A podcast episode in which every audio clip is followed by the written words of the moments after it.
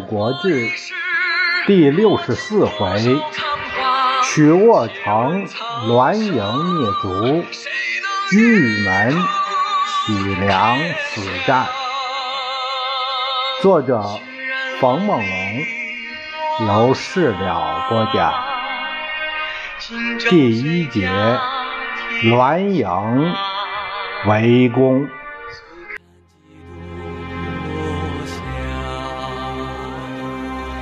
泪洒谁家铠甲？你兵秣马。上回说到范鞅裹挟着魏书往故宫而来，范盖他的心一直是悬着的，他担心的不是自己的儿子，最重要的是魏书。能不能跟过来？他登上城楼，往远处眺望，只见一簇车徒从西北方向疾驱而至。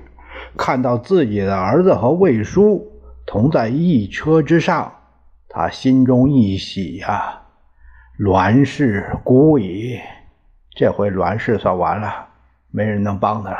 下令开宫门，让他们进来。魏叔和范盖相见，表情很不自然。他心里有事儿啊，自己怎么就稀里糊涂就跟过来了呢？范盖拉住他的手说：“外人不了解将军呐，有人说将军与栾氏私下有阴谋。我知道，这根本没有的事儿。现在要是能我们一同灭了栾氏。”那曲沃就讲给你魏公了。魏叔现在已经被控制，太没办法了，只好点头称是。随后二人一同去见晋平公，共商应敌之计。我觉得主要还是魏叔他立场不够坚定。如果像这样还可以有行动能力，那在。故宫内做内应，作用就更大了。没多时，赵武、荀思、智硕、韩无忌、韩起、齐武、杨蛇赤、杨蛇溪，还有张梦月等诸臣陆续而至，都带着自己的亲兵卫队。一时间，军事益盛。这座故宫啊，主要是军事要塞，所以没那么多城门，就前后两个门，并且还是双重关口。范盖使赵询两家之军携手南关两重门，韩无忌兄弟携手北关两重门，齐武等人作为机动部队，范盖父子不离平宫左右。范盖他心里很清楚，进宫的命就是自己的命啊。栾盈攻入了绛城，他没能见到魏叔来迎，心里有了怀疑，屯兵于市口，让人一打探，看看什么情况，回来报告说晋侯已经去了故宫，百官都去了，呃，魏氏也跟去了。栾盈大怒：“魏叔啊，魏叔，你敢骗我！”看我见了你不劈了你！他用手拍了拍都荣的后背，啊，用心挽弓故宫，富贵与子共也。好好干吧，是吧？只要打下来了，我们都是我们俩的天下。都荣说：“你给我一半人马，我自己去攻南关。恩主，你率诸将攻北关，咱们看谁。”先攻下来。这会儿栾盈还有两员大将，那就是直绰和郭醉。可是这两位啊，不愿意给栾盈卖命。为什么呢？就是因为周绰行蒯，在齐侯那受宠，这让这个呃直绰、郭醉二人长寿奚落。长寿奚落呢？他这个怨气就迁怒到了栾盈身上。本来是爱这栾盈什么事儿呢？但是他认为你这周绰、邢蒯，呃，都是你带来的人，要不然的话，我们能失宠吗？啊，所以他就迁怒到了栾盈身上，并且这个栾盈啊，还他还不会办事儿，口口声声就夸这个都荣如何英勇。对他们俩根本没有起码的尊重。虽然齐侯让他们呃这个要效力，就像为我一样效力，来的时候都垫了这话了啊，可是那也是可为不可为的事儿。你让我做我不做，那你啥招？错罪二将也是有自尊的人。怎么肯把这热脸去贴那冷屁股呢？所以栾盈所能依靠的也只有都荣一人。咱们单说都荣，他手提双戟，乘车径往故宫，要取南关。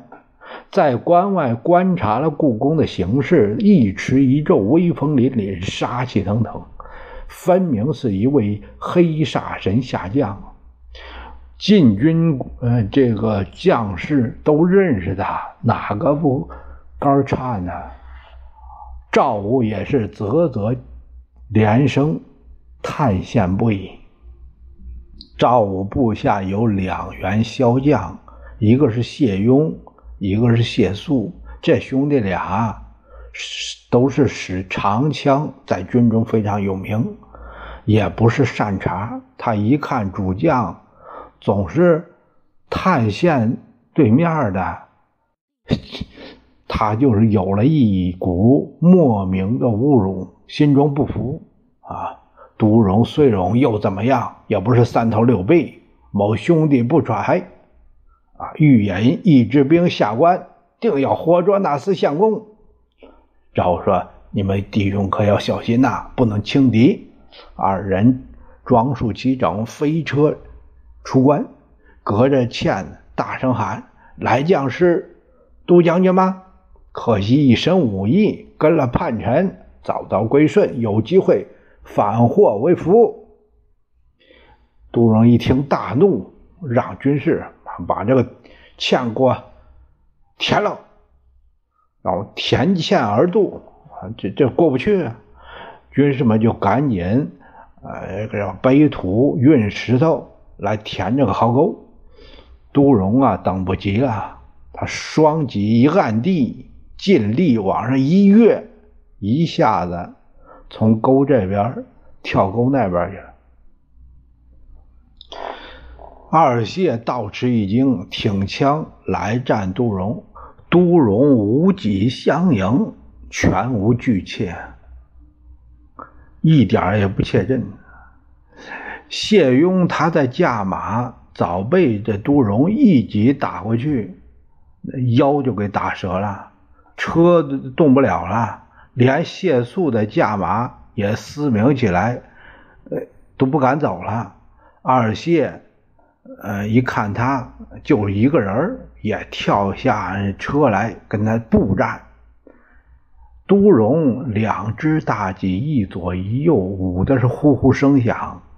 谢肃一枪刺来，都荣一戟拉去，这个戟势去重，梆的一下，那支枪啊，就就成了两截了。谢肃撇了枪杆就跑，谢雍也着慌了，他手中这一一持，被都荣一戟刺倒，就去追赶那个谢肃。谢肃。跑的倒是快，他奔北关就下去了。城上赶紧放下了一个绳子，他顺着绳上去了。都荣追不上他，转过身来就要结果谢雍，但是这边趁着他去追赶谢肃这功夫，哎，谢雍也被将校救回关内去了。都荣这气愤愤的，这谁也没也没打住。他挺着脊站在那儿，呃，他喊：“有本事的，多几个出来，你们一起来，省得免费功夫。”关上没人敢应了。杜荣守了一会儿，一看没人理他，他也只好回到了本营，吩咐军士准备工具，明天攻关。当天夜里，谢庸就因为伤势过重死了。赵武痛惜不已。谢肃说：“明日小将再决一死战，誓报兄仇，虽死不恨。”荀思说：“我部下有个老将叫谋登，他有二子，是谋刚、谋进，都有千钧之力，现在是晋侯麾下的侍卫。今夜我让谋登把他们俩叫来，明天同谢将军出战，三人战一个，难道还打不过他吗？”赵武说：“嗯，如此甚好。”于是荀思去吩咐谋登去了。第二天一早，牟刚、牟进二人都来了。赵武一看，果然是身材魁梧，气象狰狞，好像看着都害怕。啊，慰劳了一番，命谢肃一同下关。那边的都荣早把这这这个。前面这些壕沟给填平了，直逼关下逆战。这里三员猛将开关而出，杜荣大叫：“不怕死的来！”三将也不答话，一杆长枪，两柄大刀，一齐都奔着杜荣来了。杜荣根本都不放在眼里，越杀越有劲儿，跳下车来，双戟飞舞，尽着气力，落戟之处都有千军之众。谋进车轴被。杜荣打断了，只好跳下些车来。他不小心中了杜荣一戟，当即就被打得稀烂。毛刚大怒，拼命上前，可是人家杜荣疾风如剑，根本都近不了身。老将毛登喝了一声：“且先不打了！”关上鸣就鸣起金来，鸣金收兵。毛登亲自出关接应。牟刚、谢肃进去，都荣叫军士攻关，关上矢石如雨啊，滚木罗一石都往下砸，军士受伤了不少。可可是都荣啊，一点事都没有，真是一员猛将。赵武和荀思连败两阵，遣人向范盖告急。范盖说：“一个都荣都不能取胜，怎么来对付栾氏啊？”他夜里睡不着，闷闷不已。他身边有一个值班的奴隶，看主人很不开心，他叩首说：“元帅心怀郁郁，莫非由都荣否？是为都荣的事吗？”范盖抬头一看，原来是飞豹。他父亲是图安谷手下骁将飞城，因为图安谷呃这个罪过。受牵连，呃，官儿也没了，成了呃奴隶，在军中服役。范干一听他这样问，怎么着？你有出都荣的本事吗？要是能做到，当有重赏。飞豹说：“小人名在丹书，上了黑名单了，就是有冲天之日。”呃，也没有自由身了。元帅，您要是能在丹书上出具报名，小人一定杀掉都荣，以报厚德。范盖说：“你要是真能杀了都荣，吾当请于晋侯，将丹书记录全给你抹去，并且收你为中军牙将，不但不是奴，还让你当官。”飞豹说：“元帅不可失信，若失信，有如红日。”但不知用车途多少。杜荣曾在绛城时与小人相识，我俩常在一起决力斗胜。他这个人恃勇性躁，专好独斗。要是带兵车去，胜他难说。所以小人愿意单身下关，自有擒都荣之计。呃，你不会一去不返吧？小人有老母，今年七十八岁，有幼子娇妻，怎么可能干这罪上加罪的事呢？不忠不孝的事，我是不会做的。要是我真那样做，我也像红日。范干非常高兴，先酒肉赏他一顿好吃的。又送上了一副铠甲，劳以九十，赏四甲一副。这四甲呀，是上等的铠甲了，仅次于犀牛甲。这个有说啊，这个四呃这种动物就是这个单脚的独角兽，独角的犀牛，也也有说是这个是母犀牛啊。呃，叫这个，呃，叫四啊，这是，呃，这是古代的一对一种这个动物的一个称呼。第二天，飞豹穿甲于内，外加链袍，收拾停当，头戴尾辫，就是皮帽，足穿马履，啊，腰藏利刃，手中提了一个铜锤。重达五十二斤，来向范盖辞行。小人此去，杀得杜荣，奏凯而回；不然，一死于杜荣之手，绝不两存。他决心很大，言外之意，我身后之事，您看着办。范干说：“好，我要亲自为你助战。”随即命驾车，让飞豹跟自己同乘一辆车，来到南关。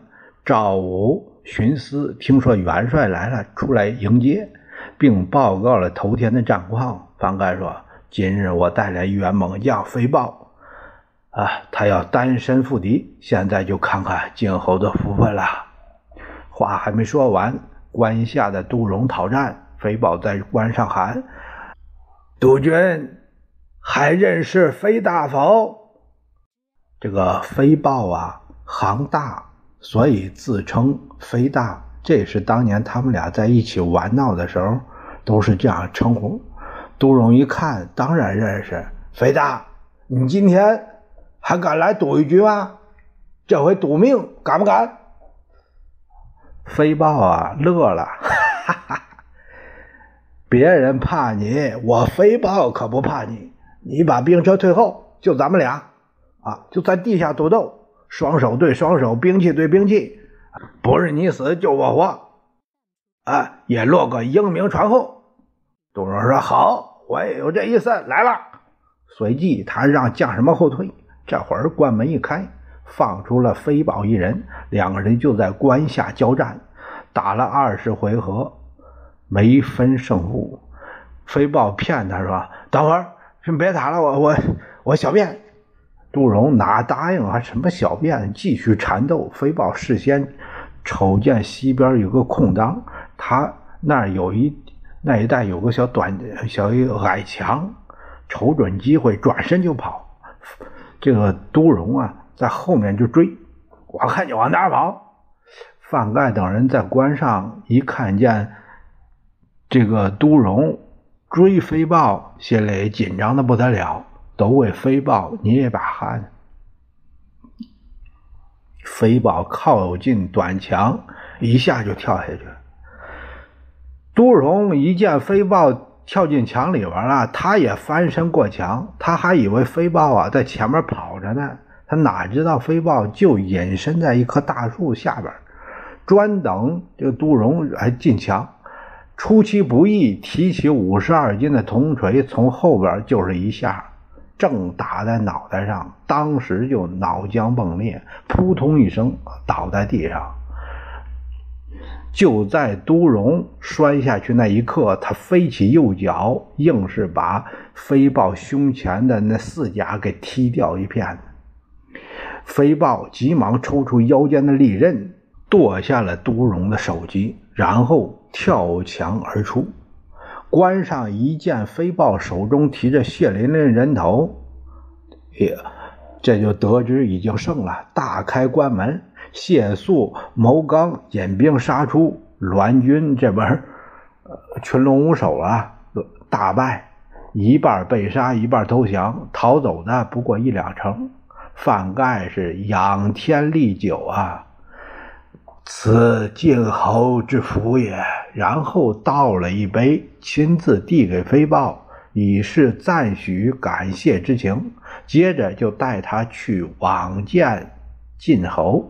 晋侯听元帅一讲经过，也非常高兴，赏以兵车一胜，助功绩第一。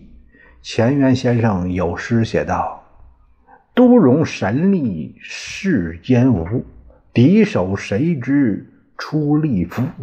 使信用人须破格，笑他九十似雕狐。”这首诗的意思是说啊，还有都荣那样的这个神力，这这这样的无敌将军，谁能打得过？啊？没想到从奴隶里边出来一位，就把他打败了。所以说啊，你不得不相信，人才不是说上层人物才有，不是说身份低下就没有人才啊。哎，那些呃吃肉的啊。吃荤的，又怎么样呢？表面就好像那那个雕的花里胡哨的那那个葫芦，那宝葫芦一样，中看不中用。再说栾营这边引大队车马攻打北关，连连接到都荣的捷报，栾营很高兴，他感慨的对属下说。我若有俩都荣，何患故宫不破也？身边的直绰踩了一下郭醉的脚，郭醉给他回了个眼神两个人都把头低下了，谁都没说话。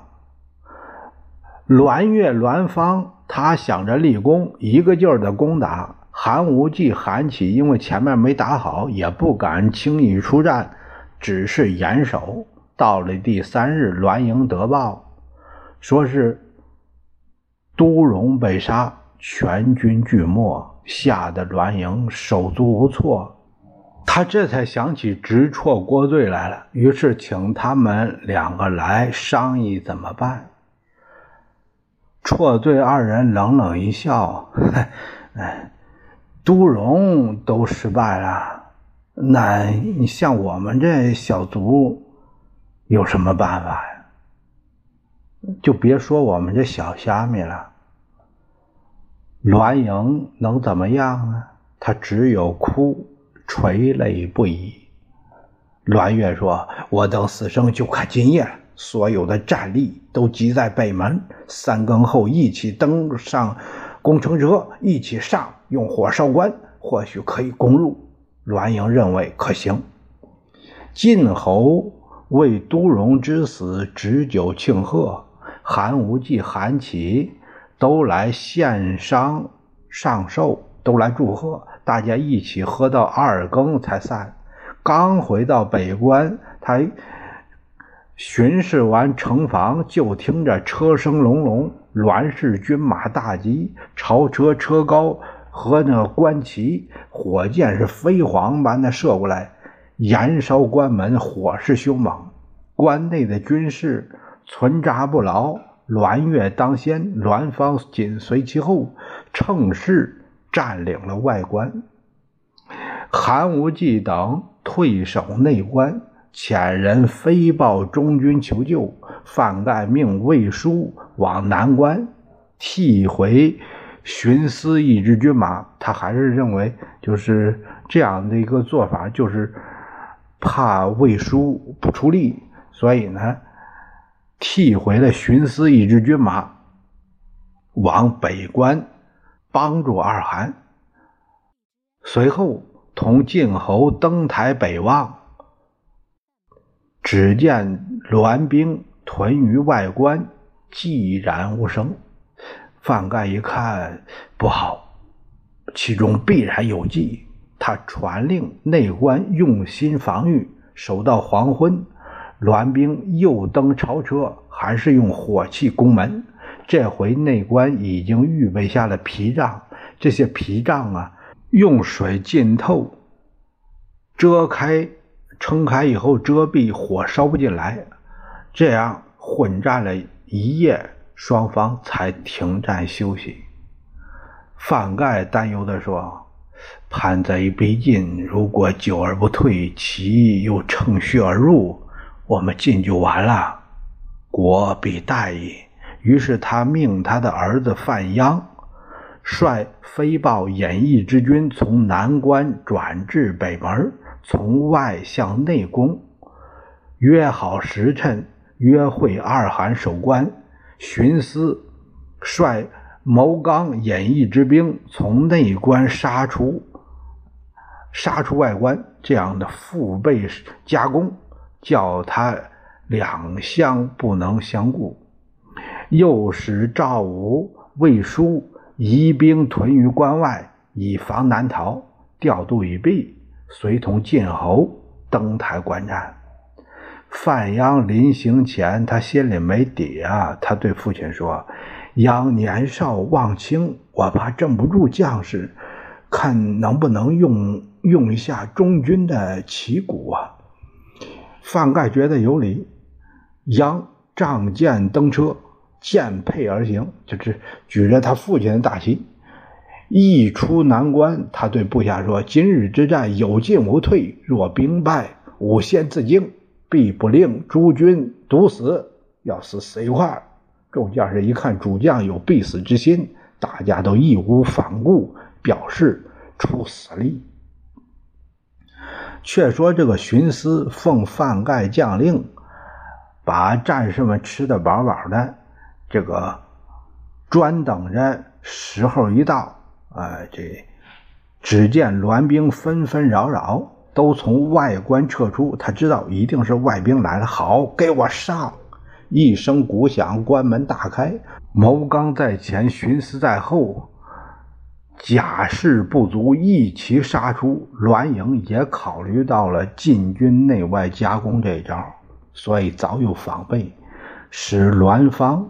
用铁叶车塞住了门那个外门的出口，引兵把守。这样一来，荀思这个兵出不来了。范阳兵到，栾月一见大沛，他大吃一惊。元帅亲自来了，命人抓了个舌头一问，才知道是小将范阳。栾月说：“他呀，不足力，他。”张弓挟矢立于车上，对左右说：“多带绳索，绑到射倒的都给我绑起来。”驰入禁军，左射右射，发无不中。他弟弟栾荣在车中对他说：“哎，这箭都可惜了，你射那些无名，那有什么用？都射了些无名之辈，没用啊！”正在这会儿，远远的见一车过来了。车上有一将，伪变练袍，形容古怪。栾荣用手指着：“哎，这个就是飞豹，杀我杜将军的就是他，快射！”栾月说：“等他百步内，你看好吧，别忘了为我喝彩。”话刚说完，又一个车从他身旁过，栾月认着车中的人是小将军范鞅。他想要是射范鞅，不比飞豹强吗？于是驱车来追范鞅。栾月啊，射箭从来是百发百中，偏偏这一箭射空了，脱靶。范阳回头一看，见是栾月，反贼死在头上，你还敢来射我？栾月一听，叫回车就退。他不是怕范阳，他想卖个破绽。回车诱他赶来，然后再瞅机会再放一箭。哪知道这个直绰还有郭醉这两位也在这军中，他非常嫉妒栾月善射，呃，恐怕他成功。一见他退，就嚷嚷着栾氏败了，栾氏败了。这一喊，驾车的一听，又错认。呃，别的兵败了呢，举头四望，这个配乱马邑，路上有一个大槐根，车轮一下子上到槐根上了，结果车翻了，栾月从车上被掀了下来。我兵家。